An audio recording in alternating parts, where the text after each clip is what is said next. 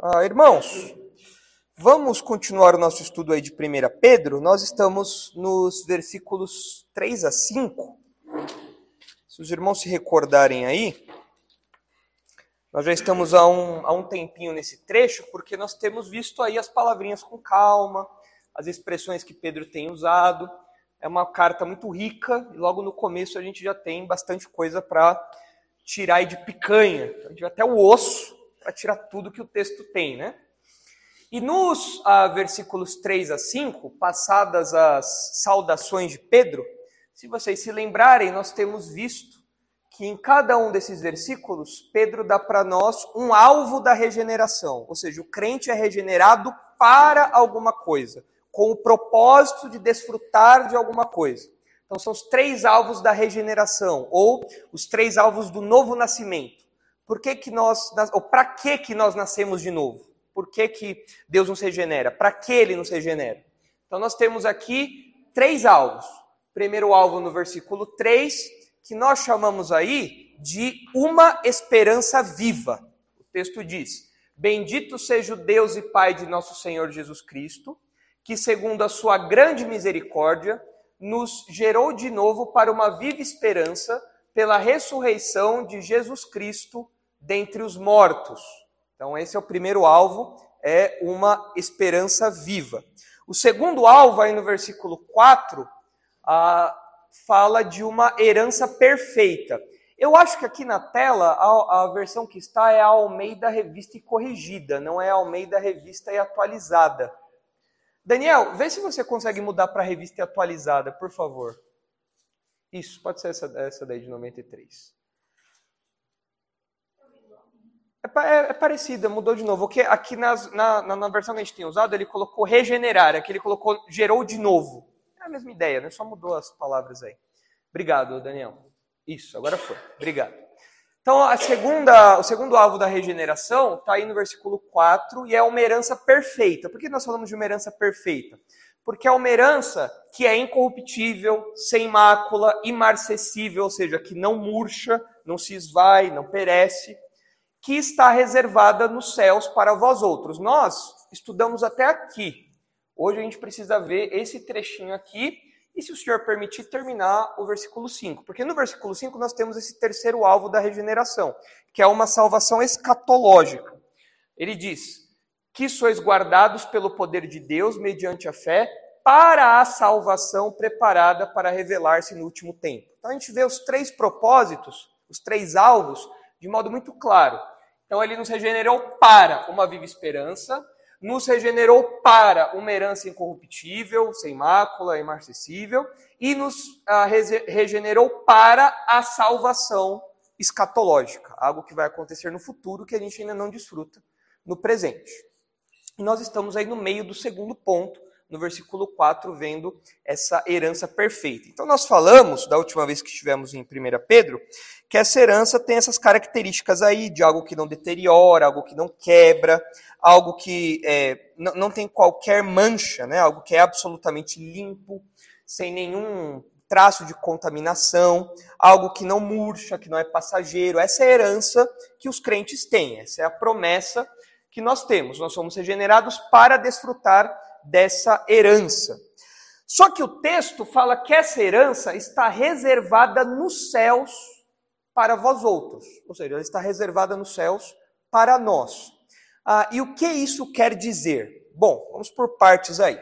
Quando ele fala que a herança está reservada, a ideia é de algo que está guardado sob custódia. É uma coisa que está protegida. É uma coisa que está lá no cofre e ninguém consegue botar a mão naquilo é uma segurança. A ideia aí é de algo que está sob vigilância e que está aguardando o momento certo de ser revelado.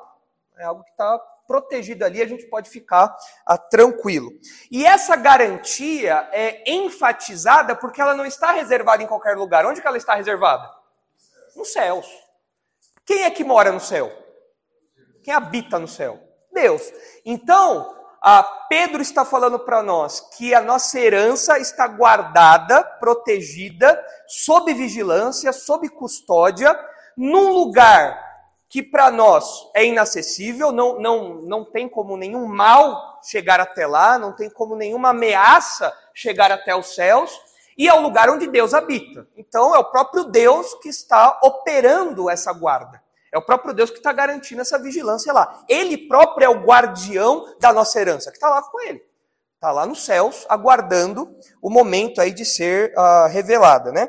Uh, e é por isso, inclusive, que os leitores de Pedro, à luz dessa verdade de que a nossa herança está nos céus, é por isso que os leitores de Pedro deveriam olhar mais para o céu do que para a terra.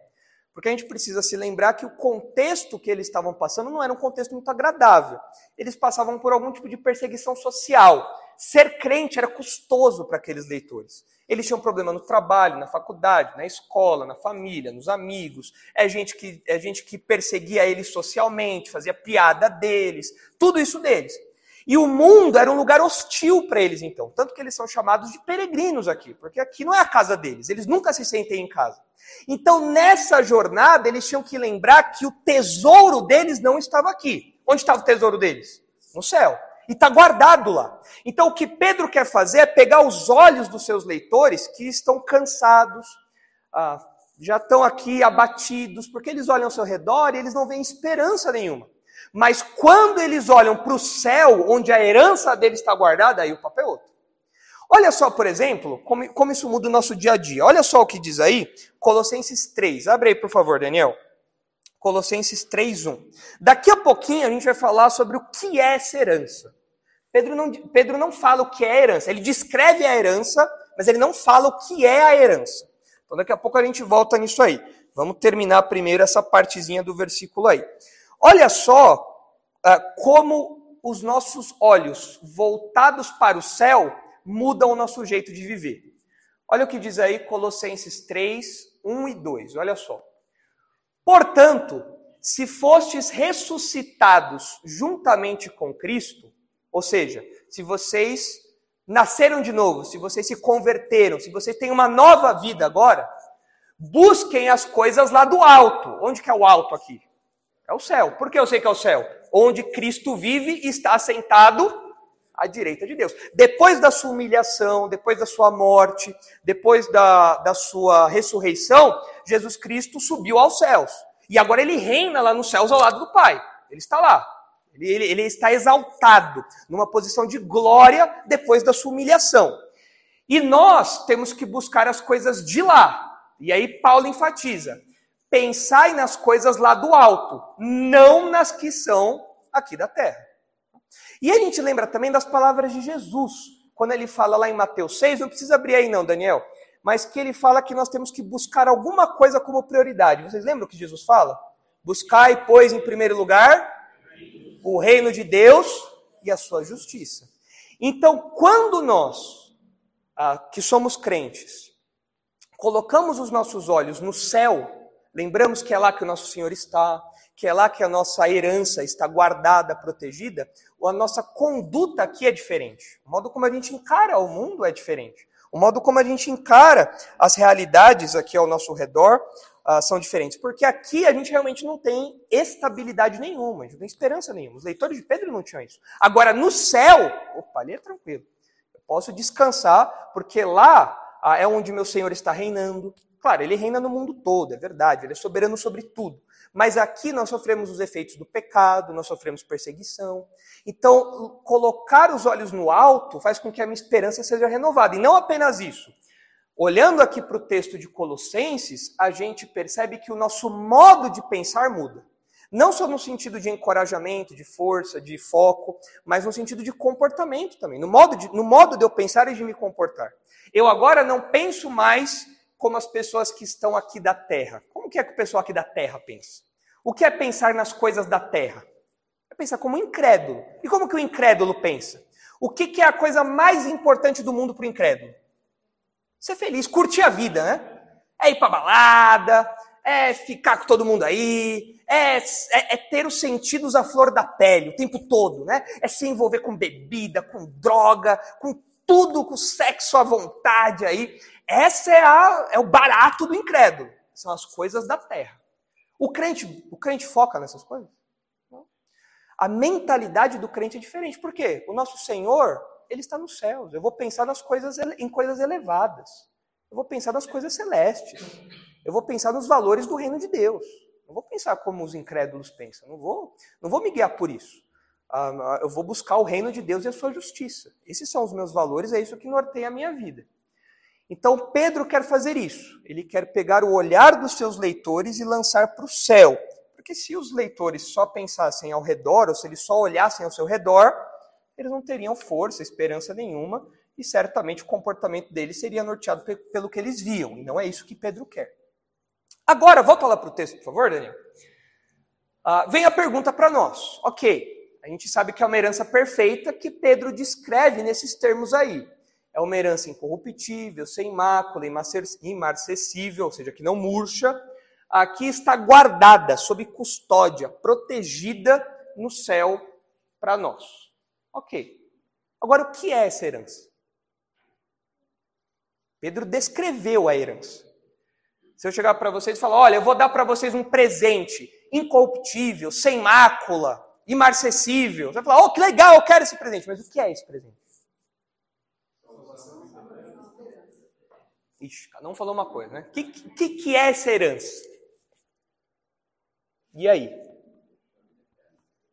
A vida eterna? Aí seria uma herança no sentido mais geral da coisa, né? Uma coisa mais geral. Hum, tem gente que acha que é isso aí. Tem gente que acha que a esperança, a herança e a salvação, elas são quase que sinônimos progressivos. Ressurreição? Hum. A pátria, hum, aí os estudantes de Hebreus aí já estão aguçados já, né? Falou de herança. A re...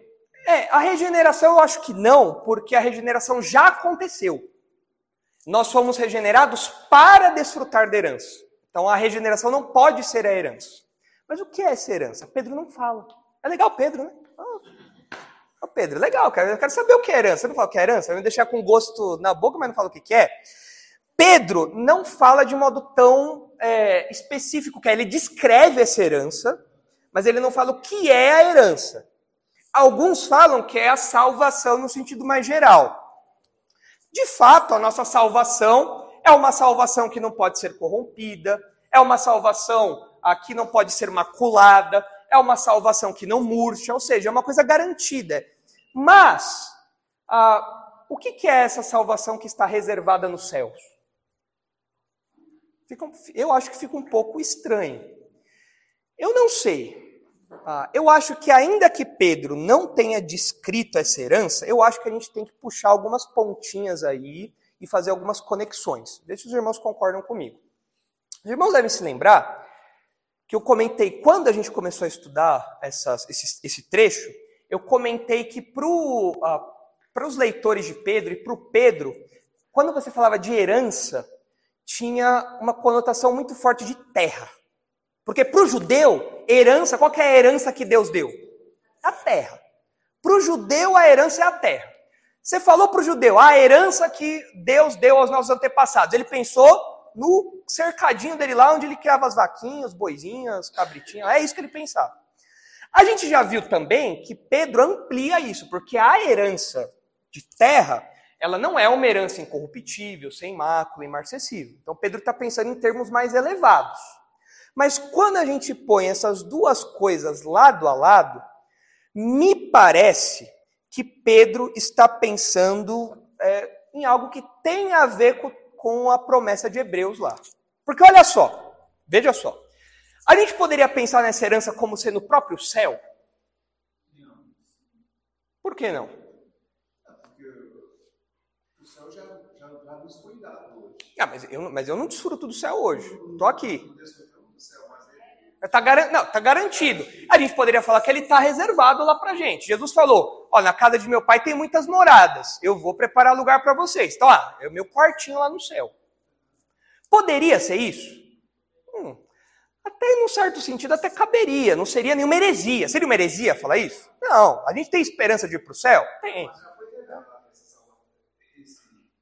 Então, mas, mas aqui a questão é o, é o desfrute. Nós não desfrutamos disso ainda. Como ela está reservada, nós não desfrutamos, é algo que está protegido lá. Então, mas aqui já é outro ponto. Aqui é outro ponto. Aqui é a salvação. A gente está falando, a gente tá falando aqui da herança ainda. Essa é herança. Então, o céu, ok, poderia ser o céu, mas eu acho que é algo mais material. Eu acho que herança para o judeu. É, é. Herança para o judeu é, é ter que pegar, não tem jeito. Tem que pegar. Tem que pegar. Eu acho, eu acho que a gente tem que lembrar que o céu, como a gente tem visto com o pastor Marcos, o céu não é a última parada do crente. Nessa linha de trem, o céu não é a última parada. A gente faz uma baldeação no céu só. No céu a gente faz uma baldeação. A gente faz uma baldeação para o milênio no céu, lá, beleza. Né? Eu acho que Pedro está pensando aqui, de modo geral, tá? Eu acho que ele está pensando na eternidade, onde existe novo céu, nova terra e uma cidade que é a Nova Jerusalém. Eu acho que é essa a herança. Eu acho que é isso. Eu acho que é isso. Porque olha só, muitas vezes os autores bíblicos, eles, eles descrevem ao longo da, da, do processo de revelação, enquanto Deus foi se revelando, algumas vezes os autores bíblicos descrevem os eventos sem distanciar muitas vezes uma coisa da outra, como se fosse uma coisa chapada. Então, aqui quando ele fala algo, uma herança reservada nos céus, a gente não tem muitos detalhes do que é isso. Ah, será que é o milênio? Ah, o milênio vai ter herança, o judeu vai receber a terra.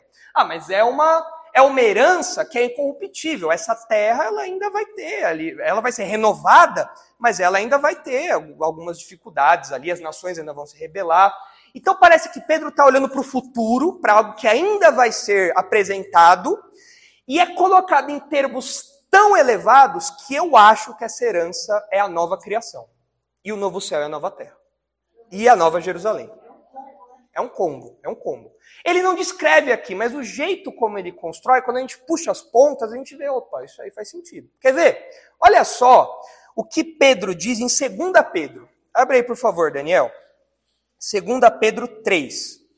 Então Pedro está olhando para o futuro, mas ele não está preocupado em descrever, olha, gente, vem o milênio, depois do milênio vem tal coisa, e aí tal coisa. Não, ele está falando do futuro de modo geral, está chapado. É uma fotografia chapada. Você não, você não consegue ver quanto tempo tem de distância entre uma coisa da outra. Mas a gente sabe que é do futuro. E por ser tão elevado, eu acho que é essa nova criação. Olha só o que Pedro diz aí no capítulo 3, 2 Pedro 3, versículo 10. Olha só. Virá, entretanto, como ladrão o dia do Senhor. O dia do Senhor é uma expressão muito forte do judaísmo, do Antigo Testamento, para o dia do juízo é o dia é o, é o dia da é, é, é, o dia do Senhor é um dia de julgamento das nações. É isso, é, é, é, é o futuro, é o futuro, quando Deus vai julgar o mundo todo. Virá, entretanto, como ladrão o dia do Senhor, no qual os céus passarão com estrepitoso estrondo, e os elementos se desfarão abrasados. Aqui, quando fala estrepitoso estrondo, Pedro usa quase uma, acho que é onomatopeia a expressão, que é quando você usa um, você escreve um som. Igual você tem no quadrinho, zap, zup, pop, puf, igual do Batman, pá, pá. Pedro aqui usa quase, é onomatopeia, é isso? É uma onomatopeia, né? Pedro usa essa expressão para falar que os céus passarão como um estrondo, como se ele escrevesse isso. Né? Ah, e os elementos se desfarão abrasados, ou seja, o mundo vai terminar como? Com fogo, não mais com água, né? Porque Deus prometeu que não ia destruir o mundo com água, mas vai destruir com fogo. Não sei qual é pior, né? Então, os elementos se desfarão abrasados, também a terra e as obras que nela existem serão atingidas. Visto que todas essas coisas hão de ser assim desfeitas, deveis ser tais como os que vivem em santo procedimento e piedade, esperando e apressando a vinda do dia de Deus, por causa do qual os céus incendiados serão desfeitos e os elementos abrasados se derreterão. Pode baixar aí, Daniel. Nós, porém, segundo a sua promessa, esperamos o quê? Novos céus e novas, novos céus e nova terra nos quais habita. Para onde que Pedro está olhando então? Para a eternidade. Essa é a esperança. Esse mundo aqui é verdade. Jesus vai habitar aqui no reino milenar, vai restaurar essa criação, mas a nova criação é superior ainda a isso. A nova criação, onde tem a Nova Jerusalém, isso daí é, É um, é um mundo novo, criado do zero. Quando Jesus voltar, ele vai restaurar esse mundo. Mas vai ter um novo mundo depois ainda. E é isso daqui que Pedro está falando. No futuro, Deus vai incendiar toda essa criação, vai destruir toda essa criação e vai fazer uma nova. E eu acho que é aí que entra a herança, novos céus e nova terra. Olha só também o que diz aí, a gente acabou mencionando nos, nos estudos de Hebreus, mas a gente não leu, e acho que a gente precisa ler. Abre, por favor, em Apocalipse 21. Olha só essa herança. Se essa é a nossa herança, irmãos, olha, assim, a gente vai, a gente vai receber isso. Isso é, isso é fato. Mas se Pedro está pensando nessa herança, então as palavras que ele usou não foram, não foram exageradas. Incorruptível, imarcessível, é uma coisa incrível. Olha só aí a Nova Jerusalém. Olha só como abre o capítulo 21. O que, que João vê? Novo céu e nova terra. Pedro acabou de falar disso, olha só. Vi novo céu e nova terra, pois o primeiro céu e a primeira terra passaram e o mar já não existe. Vi também a cidade santa, a nova Jerusalém, que descia do. Ah, olha só. Tem que tomar cuidado para não ficar fazendo muita, muito detalhezinho aí, porque não, você não pode ler Pedro em João, nem João em Pedro. Mas, de onde que a nova Jerusalém desce? Do céu. E onde que a nossa herança está guardada? No céu. Eu acho que não é. Não é coincidência. Eu acho. A gente não pode forçar, mas eu acho que é uma dica segura. É algo que vai descer do céu, como um presente de Deus. Ó, algo que descia do céu da parte de Deus, ataviada como noiva adornada para seu esposo. Então ouvi grande voz vinda do trono dizendo: Eis o tabernáculo de Deus com os homens. Deus habitará com eles, eles serão povos de Deus e Deus mesmo estará com eles. E lhes enxugará dos olhos toda lágrima, e a morte já não existirá. Já não haverá luto, nem pranto, nem dor, porque as primeiras coisas passaram. Isso daqui acontece no final de tudo. Isso aqui acontece depois do milênio, depois do juízo do trono branco, acontece no final de tudo. Naquela linhazinha escatológica que o pastor Marcos mostrou semana passada, é a eternidade, é o último evento ali. E aquele que está eh, sentado no trono disse: Eis que faço novas todas as coisas. E acrescentou: Escreve, porque essas palavras são fiéis e verdadeiras. Disse-me ainda: Tudo está feito. Eu sou o Alfa e o Ômega, o princípio e o fim. Eu, a quem tem sede, darei de graça da fonte da água da vida. O vencedor herdará estas coisas, e eu lhe serei Deus e ele me será filho. Quanto, porém, aos covardes, aos incrédulos, aos abomináveis, aos assassinos, aos impuros, aos feiticeiros, idólatras e a todos os mentirosos, a parte que lhes cabe será no lago que arde com fogo e enxofre, a saber, a segunda morte. Então veio um dos sete anjos que tem as sete taças cheias dos últimos sete flagelos e falou comigo, dizendo: Vem mostrar-te a noiva, a esposa do cordeiro e me transportou em espírito até uma grande e elevada montanha e me mostrou a santa cidade, Jerusalém, que descia do céu, da parte de Deus, a qual tem a glória de Deus. Olha só, a nova Jerusalém, ela é descrita como, como a que tem a glória de Deus. E a gente falou que as descrições que Pedro faz da herança é, são coisas caracteristicamente divinas. Então, está casando as descrições aqui. O seu fulgor era semelhante a uma pedra preciosíssima, como pedra de jaspe cristalina. Tinha grande e alta muralha, doze portas, e junto às portas doze anjos, e sobre elas nomes inscritos, que são os nomes das doze tribos dos filhos de Israel. Três portas se achavam a leste, três ao norte, três ao sul e três ao oeste. A muralha da cidade tinha doze fundamentos, e estavam sobre estes os doze nomes dos doze apóstolos do Cordeiro. A gente não sabe que é Paulo Matias, né? Que vai estar tá lá, né? Ou se é Paulo barra Matias, né? Paulo Matias, Matias Paulo, né? Não sei. Ah, mas enfim. Aquele que falava comigo tinha por medida uma vara de ouro para medir a cidade, as suas portas e a sua muralha. A cidade é quadrangular, de comprimento e larguras iguais, e mediu a cidade com a vara até 12 mil estádios, Aí as versões mais atuais falam que ela tem 2.200 quilômetros. Acho que é isso daí que tá. O Márcio devia estar tá aqui para ver a, para falar da, que é pequeno hoje, né? Vai caber muita gente na Nova Jerusalém, né? Porque olha só, ela tem ah, 12 mil estádios e o seu comprimento, largura e altura são iguais, é um cubo. Nova Jerusalém é um cubo. Tá? Mediu também a sua muralha, 144 côvados, medida de homem, isto é, de anjo. A estrutura da muralha de jaspe, também a cidade de ouro puro, semelhante a vidro límpido, brilhante, coisa assim lustrosa, você, você se vê assim. Né?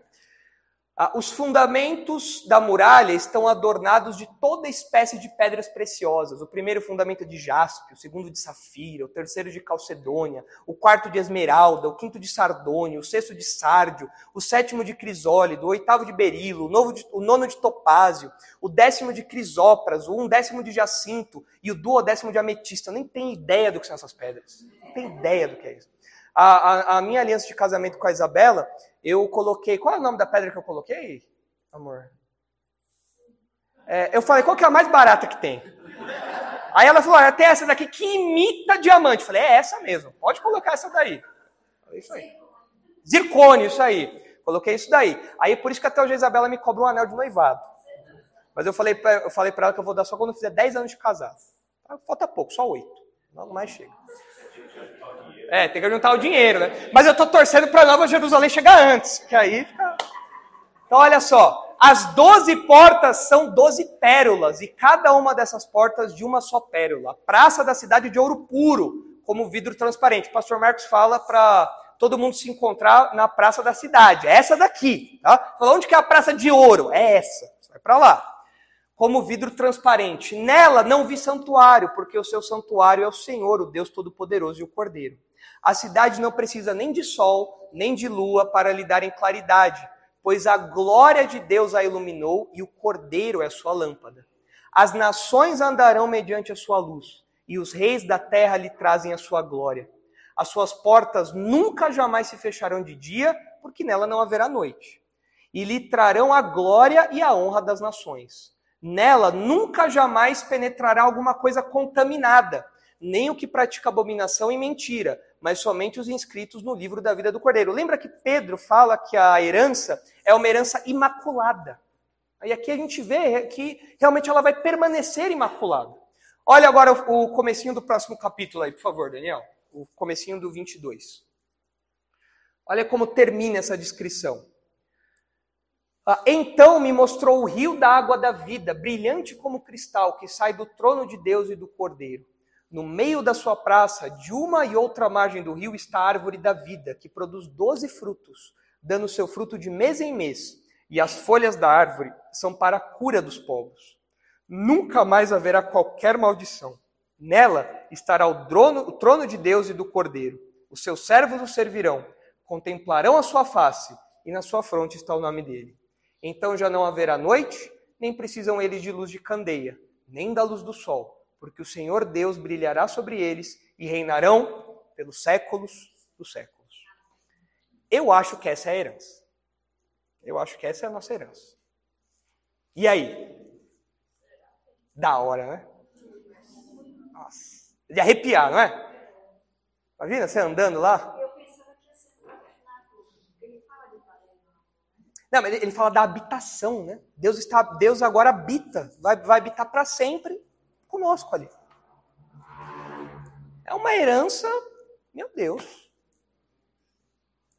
Isso está guardadinho para a gente. Deus está Deus tá cuidando lá, Deus está preservando isso lá para nós. É, pois é, né? Podia ter feito umas filmagens, né? umas lives ali. Gente, ó, aqui no Rio, né? É, uma selfie aí, mais. É, mas ah, é uma herança impressionante. Então, é uma herança de fato perfeita. Então, eu acho que Pedro, ainda que ele não descreva exatamente o que é essa herança, ah, ele não defina, melhor dizendo, o que é essa herança, ele, nesses termos que ele usa, nessa, nessa parte aqui que ele fala que está reservado nos céus, pelo olhar escatológico que a carta tem, quando ele está olhando para o futuro, eu acho que ele está pensando na eternidade na Nova Jerusalém. Eu acho que é isso. E aí, Daniel, abre aí em Hebreus, já que a gente falou de Hebreus, né? Abre aí em Hebreus 11. A gente acabou de passar por Hebreus 11, 8. Olha só. Hebreus 11, 8.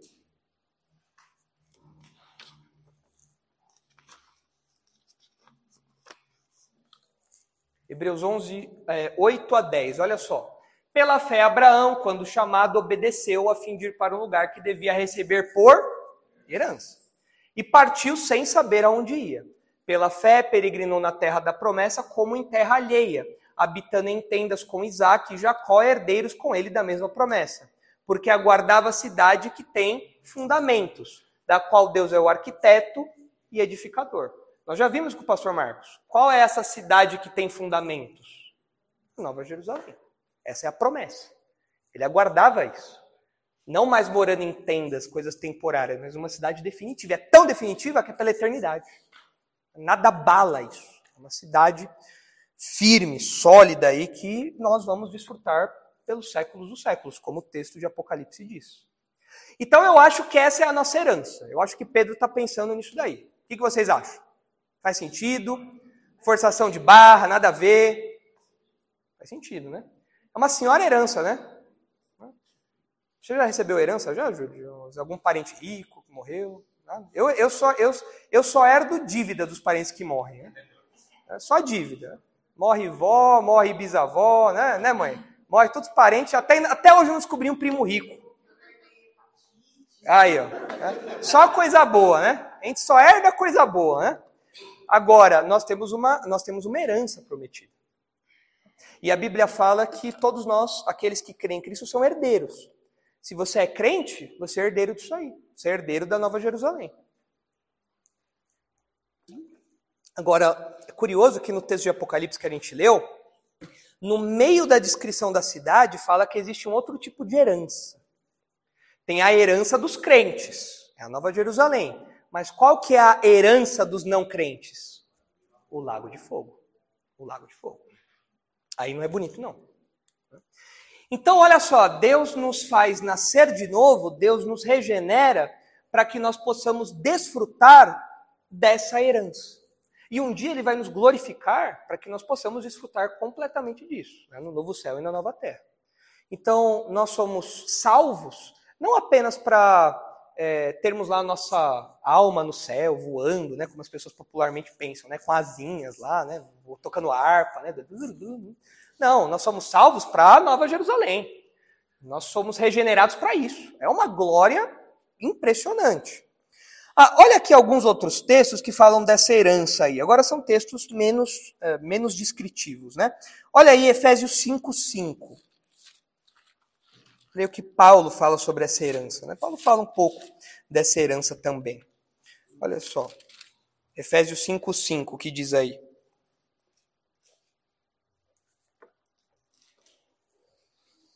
Ah, sabei, pois, isto: nenhum incontinente ou impuro ou avarento que é idólatra tem herança no reino de Cristo e de Deus. Ele está falando de novo de uma herança aqui. Ou seja, há um, há um reino que vai ser herdado. E para você ser herdado, a sua vida tem que ser marcada pela lavagem do sangue de Jesus. Sua vida não pode ser marcada, dirigida ah, com impureza, avareza, idolatria. Tá? Tem que ser lavado disso. Tem que ser purificado disso. E então você se torna um herdeiro desse reino de Cristo e de Deus. Olha Colossenses 1,12, o que diz aí.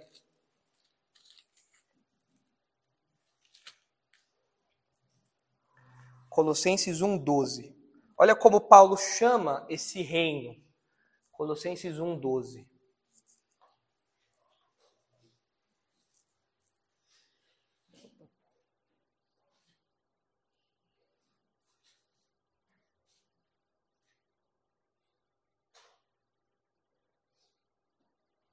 Acho que, acho que o site já acostumou com o hebreu já.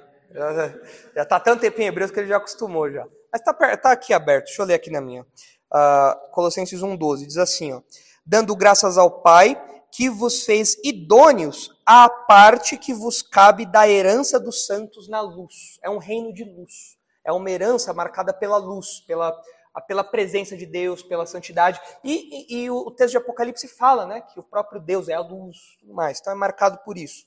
Ah, e Colossenses 3, versículos 23 e 24, dizem o seguinte. Ah, tudo quanto fizerdes, fazei-o de todo o coração, como para o Senhor e não para homens. Para homens. Aqui é Paulo falando para os servos. Falando, servos, tudo que vocês fizerem, façam de todo o coração, como para o Senhor e não para homens cientes, ou seja, tendo em mente, sabendo que vocês receberão do Senhor, que é o chefe supremo, né? Vocês receberão do Senhor a recompensa da herança. Esse recompensa da herança, vocês sabem interpretar o que é isso daí. É aquele caso em que uma palavra explica a outra, né? É a recompensa que é a herança. Então, qual que é um dos motivos pelos quais o funcionário é obediente ao patrão, zela pelo seu trabalho? Por quê? Porque ele sabe que ele está servindo ao Senhor e um dia ele vai receber do Senhor uma espécie de pagamento a, pelo, pelo desempenho dele, uma recompensa que é a herança. Então, Paulo menciona isso daí também. Então, essa é a herança perfeita que nós temos ali. Pode voltar lá para lá Pedro, Daniel? Obrigado. Então, nós vemos aí esse segundo alvo. O primeiro alvo lá no versículo 3, que é a viva esperança. E o segundo alvo, que é a herança perfeita. Ah, e vamos ver se a gente consegue avançar pelo menos um pouquinho aí no versículo 5, que é o nosso último alvo aí da regeneração. O último alvo da regeneração diz que nós somos regenerados para uma salvação escatológica. Olha o que o texto diz aí. Vocês, né, então, ah, reservada nos céus para vós outros.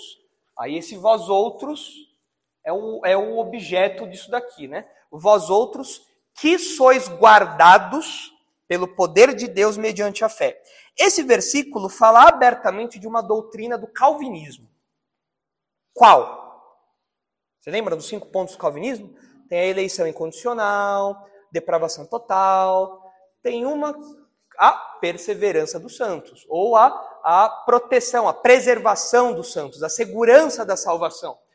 Por quê? O texto fala que ah, nós somos guardados pelo poder de Deus. Os arminianos não gostam dessa doutrina, claro. Você falar aqui Deus, Deus segura, Deus preserva, Deus garante a nossa salvação, quebra toda a autonomia humana. Como assim eu não, eu não sou responsável por guardar minha salvação? Você está me chamando de incompetente? Tô. Tô. É isso. Se fosse para você guardar sua salvação, você ia conseguir? Lá em casa eu mal consigo guardar minhas roupas direito. Vira e mexe e falo, cadê minha blusa? Cadê não sei o quê? Cadê minha meia? Ou só tem um par de meia lá. A gente não consegue guardar nada. Vai guardar a nossa salvação? Mas apesar do pessoal não gostar, é o que o texto está ensinando. O texto está falando sobre uma salvação que está sendo guardada. Ela está sendo protegida, nós estamos sendo, estamos sendo protegidos nessa salvação. Se vocês repararem aí, o versículo 4 e o versículo 5, ah, eles não usam a mesma palavra no grego, nem aqui no português. Mas são quase são palavras sinônimas. Quais são as palavrinhas sinônimas do 4 e do 5? Reservada e guardada. Então presta atenção. Lá no céu, Deus está protegendo a nossa herança. E aqui na terra? Ele está nos protegendo para a herança. Então Deus está protegendo a herança para que a gente desfrute dela. Deus está nos protegendo para que nós desfrutemos da herança. E Deus está, Deus está protegendo a herança para que a gente desfrute dela. Ou seja, a proteção de todo lado. Não tem como dar errado.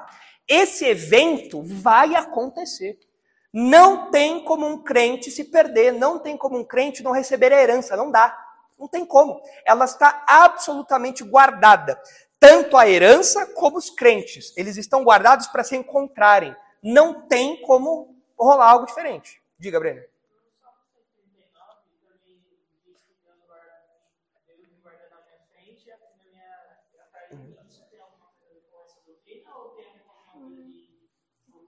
Não, eu, acho que ali no Salmo deve, deve ser uma, uma proteção circunstancial mesmo. Ah, uma proteção é, é, de, de, problemas, de, de, conflitos, de questões militares, talvez, pensando ali no autor, algo assim. Acho que ali é mais focado nisso. Aqui a, a, a proteção que a gente fala é a proteção da nossa salvação, do nosso estado como salvos. Sim, sim. É o penhor, é a garantia, exatamente.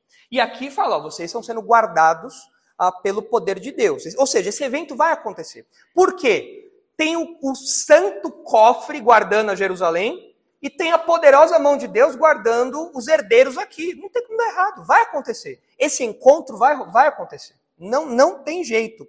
E isso era um lembrete especial para os leitores de Pedro, porque vocês devem lembrar que eles estavam passando por perseguições, por dificuldades.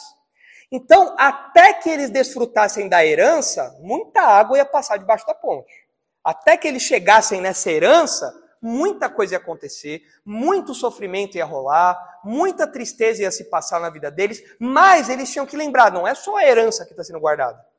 Eu estou sendo guardado também. Eu estou sendo protegido também. Apesar dos apertos desse mundo, Deus está com a sua mão poderosa sobre mim, me guardando, me protegendo, me preservando, garantindo que eu vou desfrutar dessa herança. Isso nos encoraja, né? Ah, isso nos dá um, um ânimo para viver.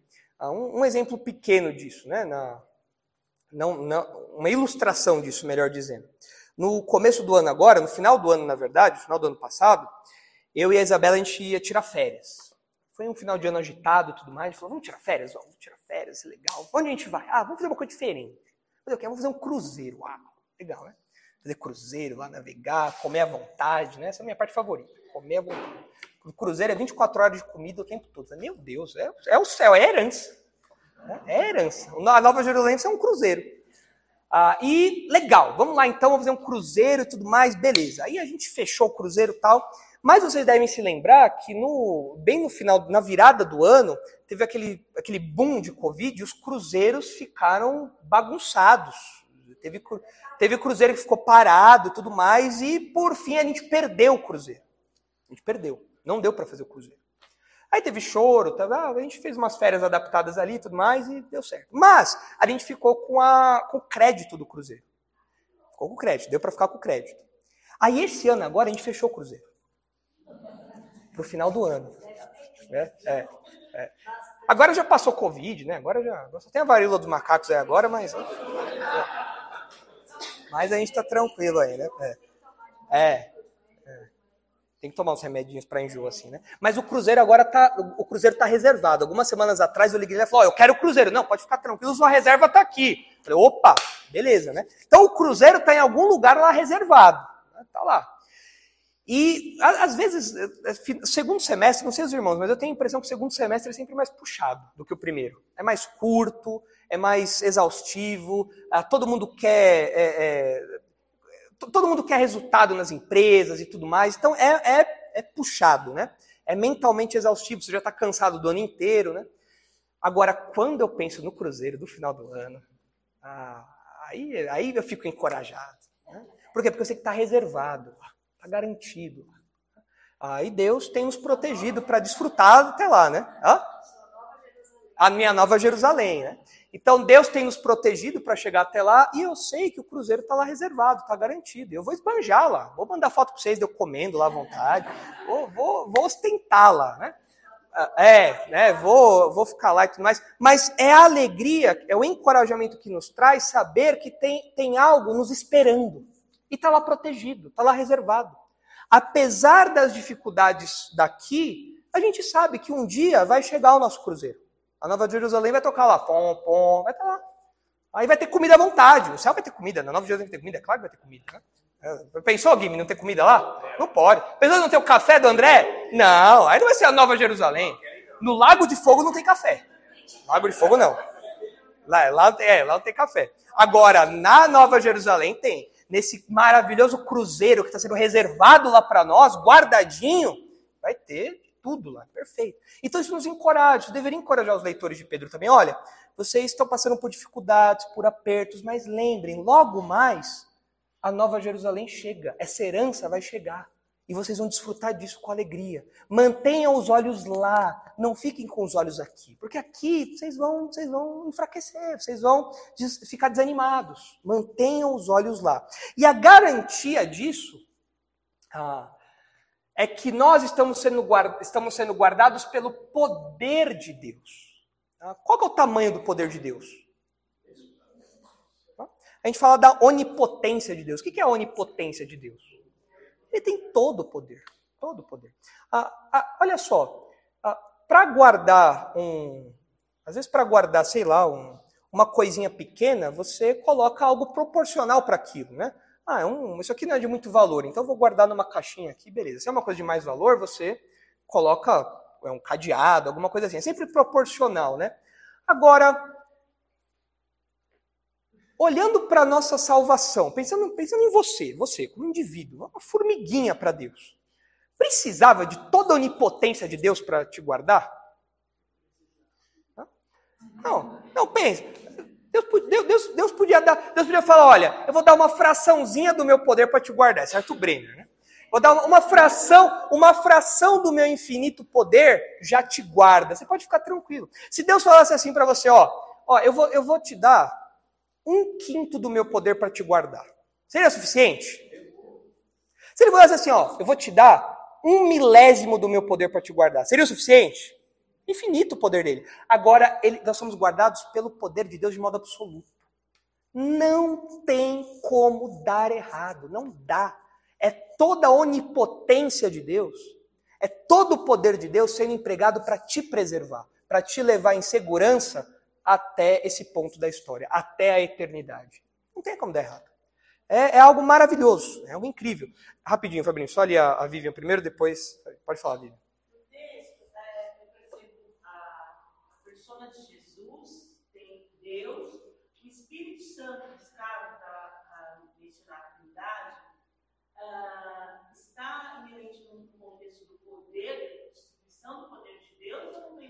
Não, não tem a ver. Pedro não, Pedro aqui não está pensando na Trindade. Ele pensou na Trindade na saudação dele. Aí ele mencionou Pai, o Filho e o Espírito Santo, mas aqui já não. Aqui ele já aqui ele já está olhando para a salvação, aí os aspectos futuros dela e tudo mais. Então ele não está pensando na Trindade aqui. Ele já usou essa estrutura lá atrás, mas aqui não. Aqui não. A gente não. Ele não fala nada sobre a função específica do Espírito Santo. A gente sabe pelo texto de Efésios, que o Júlio citou, que o Espírito Santo é a garantia da nossa salvação, é o selo. A gente sabe disso. Mas aqui ele não menciona isso. Então a gente faz uma relação com outros textos, mas Pedro não menciona isso aqui. Fabrício.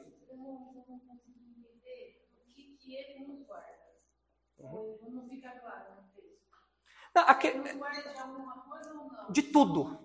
Ele, ele, ele nos protege ah, de modo que é, nós, nós estamos seguros de que desfrutaremos dessa salvação futura.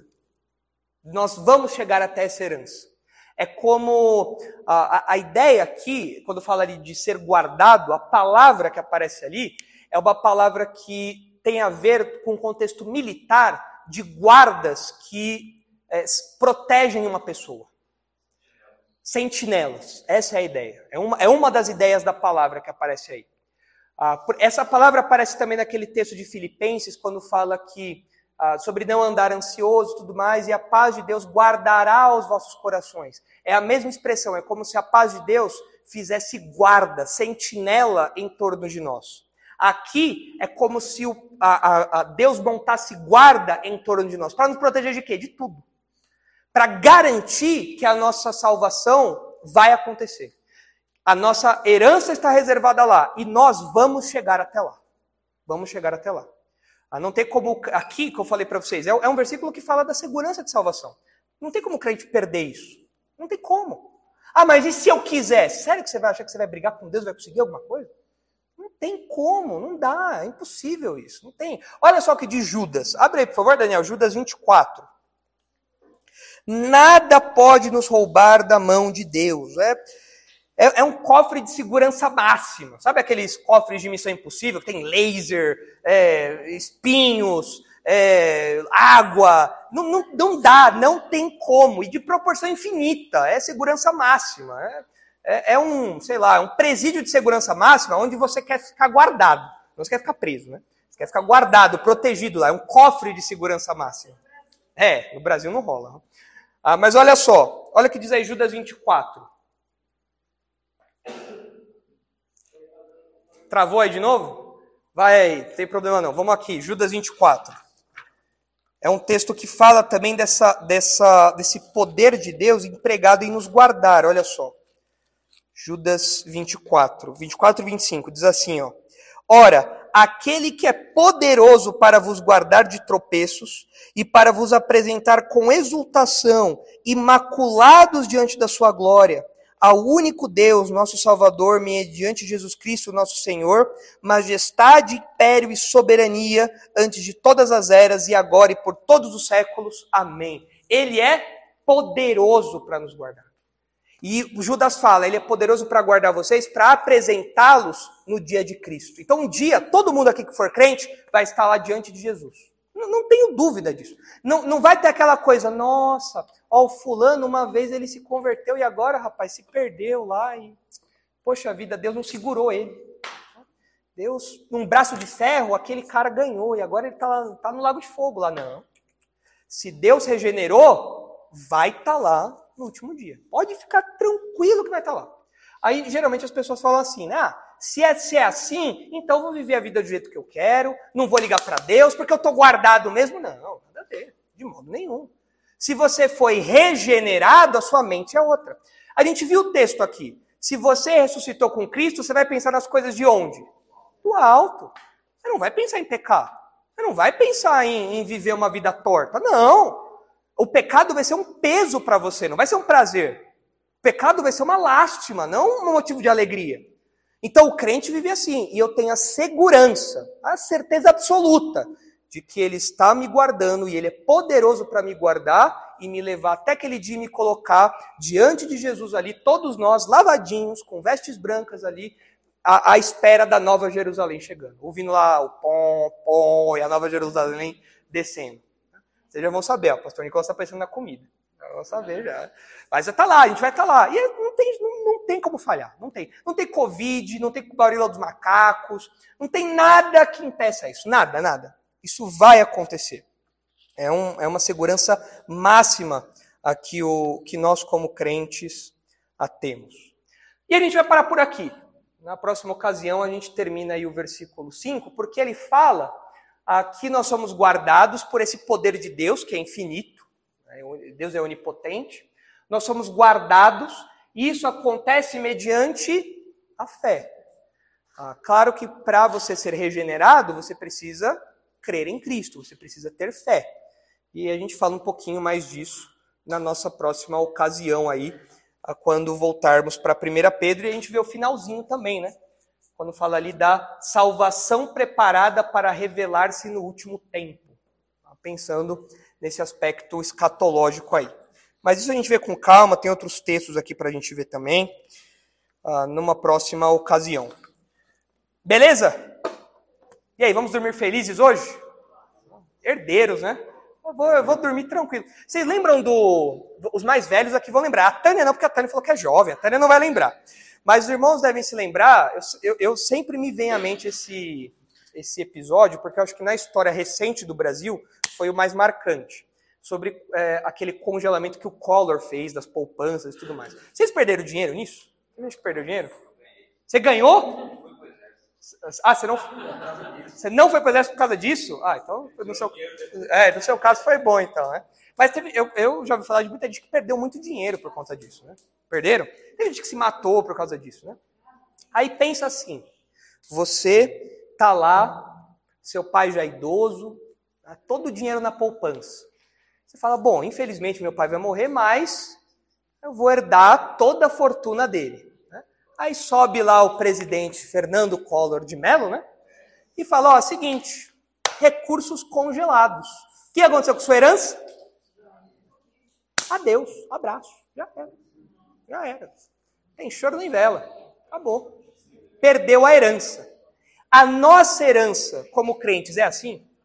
Pode subir um, subir um presidente e falar: seguinte, todo mundo perdeu a herança agora. É. É. Não, não tem um Collor celestial, né? Deus não é um Fernando Collor, né? Que congela. Não, ele é pródigo, ele dá, né? Ele é generoso, ele dá. Então a gente vê aqui, nesse, nesse versículo aqui, nessa, nessa transição, né? Que Deus está cuidando da nossa herança. Está lá, gerenciando, está tudo certo. Não, não, não tem perdas nessa herança. Vai estar tá lá. Ah, e ele não apenas está guardando a herança para nós, ele, ele também está nos guardando para o desfrute dessa herança. Então, de um lado ou de outro, eu vou dormir tranquilo, porque estou garantido. Pode subir os impérios que forem, pode subir os presidentes que forem, pode perder dólares, euros, bitcoins, o que for. Eu sei que a minha herança está guardada. E não tem nenhuma herança desse mundo que se compara à herança que a gente vai receber no novo céu e na nova terra. Vamos orar? Senhor, nós agradecemos pela herança que o Senhor tem reservada para nós. É algo que a nossa mente não consegue nem imaginar, e por mais que o Senhor tenha sido generoso em descrever essa herança para nós na Sua palavra, com tantos detalhes, ainda assim nós não conseguimos alcançar com as nossas mentes o que é isso.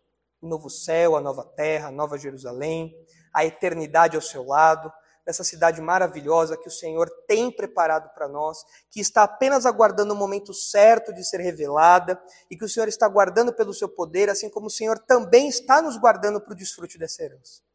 Obrigado, Pai, porque o nosso mundo é um mundo instável, é um mundo cruel, é um mundo cheio de altos e baixos, de perdas, de ganhos, de instabilidade. Mas apesar disso tudo, nós podemos olhar para os céus, sempre estáveis, com o trono sempre ocupado pelo Senhor, onde tem esse cofre de segurança máxima, que o Senhor, onde o Senhor protege, preserva, guarda essa herança que o Senhor nos prometeu. Obrigado porque um dia o Senhor nos fez crer em Cristo, de modo que agora nós nos tornamos herdeiros disso. O Senhor nos livrou da terrível herança do lago de fogo e nos trouxe para o seu reino de luz. Obrigado por isso. Que isso nos encoraje, que isso nos dê alegria, que isso nos dê força, como era o seu objetivo ao escrever essa carta aos leitores de 1 Pedro. Leve-nos agora, por favor, em segurança para nossa casa e abençoe o resto da nossa semana. Ajuda-nos a viver como herdeiros do Senhor, em cada momento da nossa vida, em cada palavra, em cada pensamento, em cada ação. E é no nome de Jesus, o nosso Salvador, que nós oramos agradecidos. Amém.